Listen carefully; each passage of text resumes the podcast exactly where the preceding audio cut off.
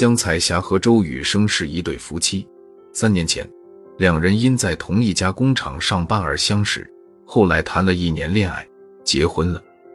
谁知四个月前的一天，周雨生在晚上回家的路上出车祸死了。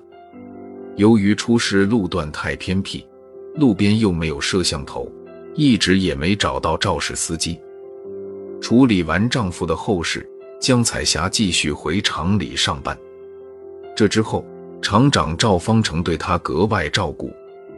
江彩霞原以为赵方成是可怜自己，直到有个中间人到她家提亲，她才明白赵方成是看上自己了。不过江彩霞拒绝了，这辈子我只爱雨生一个人。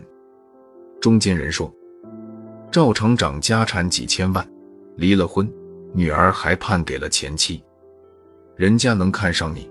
是你几辈子修来的福气。江彩霞摇摇头说：“现在不管是谁追我，我都不同意。”赵方成见中间人劝不动江彩霞，又背了厚礼去找他爸妈。其实老两口当初就嫌周宇生穷，是江彩霞以绝食抗争，他们才答应了两人的婚事。得知赵方成看上了女儿，老两口高兴得合不拢嘴。说会想尽办法做通女儿的工作。接下来，老两口天天发动亲友来劝江彩霞。一开始，江彩霞还能顶住压力，时间一长，她有些动摇了。终于答应试着和赵方成谈一谈。赵方成得知后，心花怒放。这天是江彩霞生日，赵方成特地把她带到了当地最高档的大饭店里，点了一桌天价菜。可江彩霞觉得，这些美食佳肴还不如以前周雨生给她做的那些家常饭菜可口。回家后，江彩霞收到一个快递，里面有一个手机，还配有充电器和说明书。说明书上写着，这是一款阴阳手机，可以给阴间的亲人打电话，只要拨通他生前用的手机号就行。江彩霞觉得不可思议。但还是按了下开机键，很快屏幕亮了，上面竟出现了一句话：“老婆，生日快乐，我爱你。”江彩霞立马想到了周雨生，她顾不上怀疑，赶紧拨通丈夫生前的手机号。很快，电话那边真的传来了周雨生的声音：“喂。”江彩霞激动地说：“雨生，是我，我是彩霞。”你在那边还好吗？周雨生说，他死后到了地府，阎王念他生前没做过坏事，让他先到一个工厂工作，继续过阳间那样的生活。周雨生听鬼说，如果在阴间表现好，赚钱多，可以购买阴阳手机，跟阳间的人联系。江彩霞收到的快递，原本是周雨生生前给他准备的生日礼物，一个定制的手机。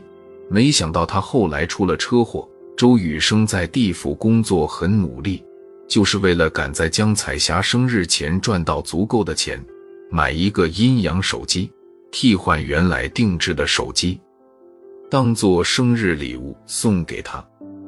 江彩霞听后感动极了。等挂了电话，江彩霞决定马上拒绝赵方成。她心里始终只有周雨生。就算两人阴阳相隔，就靠一个阴阳手机也能白头到老。为了防止赵方成纠缠，江彩霞干脆从工厂辞职了。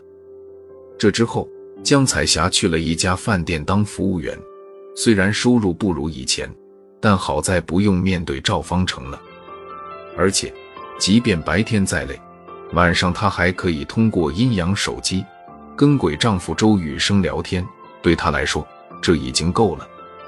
江彩霞辞职后，赵方成一直没去找过她。他觉得江彩霞肯定会四处碰壁，还会回来求他。谁知江彩霞无论如何也不回来。他想不通，江彩霞到底为啥突然拒绝自己啊？为了找到原因，他和心腹司机冯彪聊起了这事。冯彪长得五大三粗。曾因偷盗和打架进过两次监狱。冯彪听完赵方成的讲述，说：“赵哥放心，我这就去调查。”冯彪从此开始暗中跟踪江彩霞。这天，江彩霞休息，上午十点多，他去了曾经和周雨生约会的小树林里，见四下无人，他拿出阴阳手机给周雨生打电话：“雨生，你猜猜我现在在哪儿？”没想到周雨生一猜即中，江彩霞不禁笑道：“还是你最了解我。”当时，冯彪正躲在一棵大树后偷听，他惊呆了。周雨生不是死了吗？江彩霞怎么跟一个死人说话呢？冯彪又耐心的听了大半天。这时，江彩霞说：“雨生，阴阳手机快没电了，我们晚上再聊吧。”冯彪明白了，原来世上还有能和鬼打电话的阴阳手机。他赶紧找到赵方成，说出这一惊天发现。赵方成怀疑道。你确定江彩霞是在和鬼丈夫打电话吗？冯彪肯定的点点头。赵方成叹道：“只要江彩霞和鬼丈夫天天通话，两人就断不了，那我还有啥机会啊？”冯彪却认为，别说阴阳相隔了，就算是网恋，光靠一部手机维系的感情，都是既脆弱又难长久的。目前看来。江彩霞能抵得住金钱的诱惑，这不代表周雨生也能。假如给周雨生一大笔鬼钱，让他在阴间找个年轻又漂亮的女鬼，他就会抛弃江彩霞了。赵方成觉得有理，那我们怎么和周雨生联系呢？冯彪做了个偷东西的手势。两天后，他就把阴阳手机带回来了。在赵方成的授意下。冯彪给周雨生打电话，周雨生一听声音就问：“你是谁？手机怎么在你手里？”冯彪笑着说：“周老弟，手机的事你就甭管了。现在我想和你谈一笔交易，怎么样？”周雨生担心地问：“你到底是谁？你是不是把我老婆绑架了？”冯彪直言自己偷了阴阳手机，江彩霞很安全。然后又把赵方成愿意花一大笔鬼钱，希望他能放弃江彩霞的计划说了。无耻！周雨生骂道：“就算赵方成出再多的鬼钱，我也不会把江彩霞让给他。”说完，周雨生就挂了电话。冯彪再打，周雨生已经不接了。赵方成叹道：“看来周雨生和江彩霞一样。”用钱诱惑不了，冯彪眼珠一转，说：“既然软的不行，那就来硬的。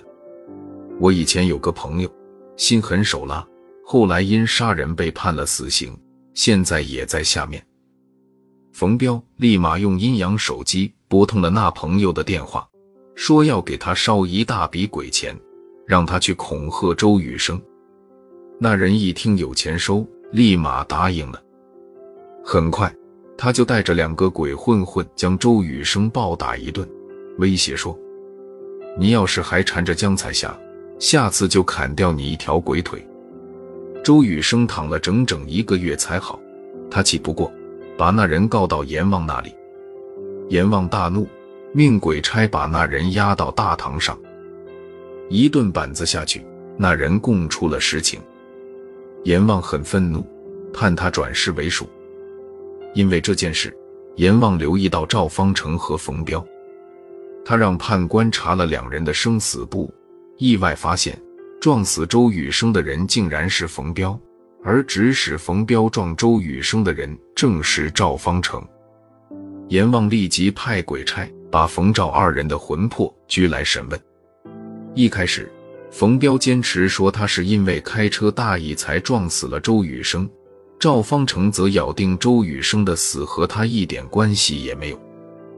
阎王命人拿来生死簿，说：“生死簿上的记录比警方的证据还可靠。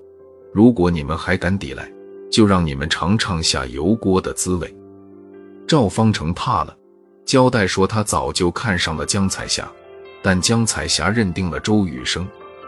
后来他找冯彪想办法，冯彪认为，除非周雨生死了，否则别无他法。于是两人便合谋将周雨生撞死。事后，赵方成给了冯彪五十万。阎王将周雨生传上大堂，告诉了他实情，问他有什么要求。周雨生哭着说：“他希望害他的两个人受到严惩，自己能还阳与老婆团圆。”阎王认为，杀人就该偿命，冯赵二人都该到地府受刑，而周雨生虽然肉身已灭。但可以让其魂魄进入阳间赵方成的肉体中。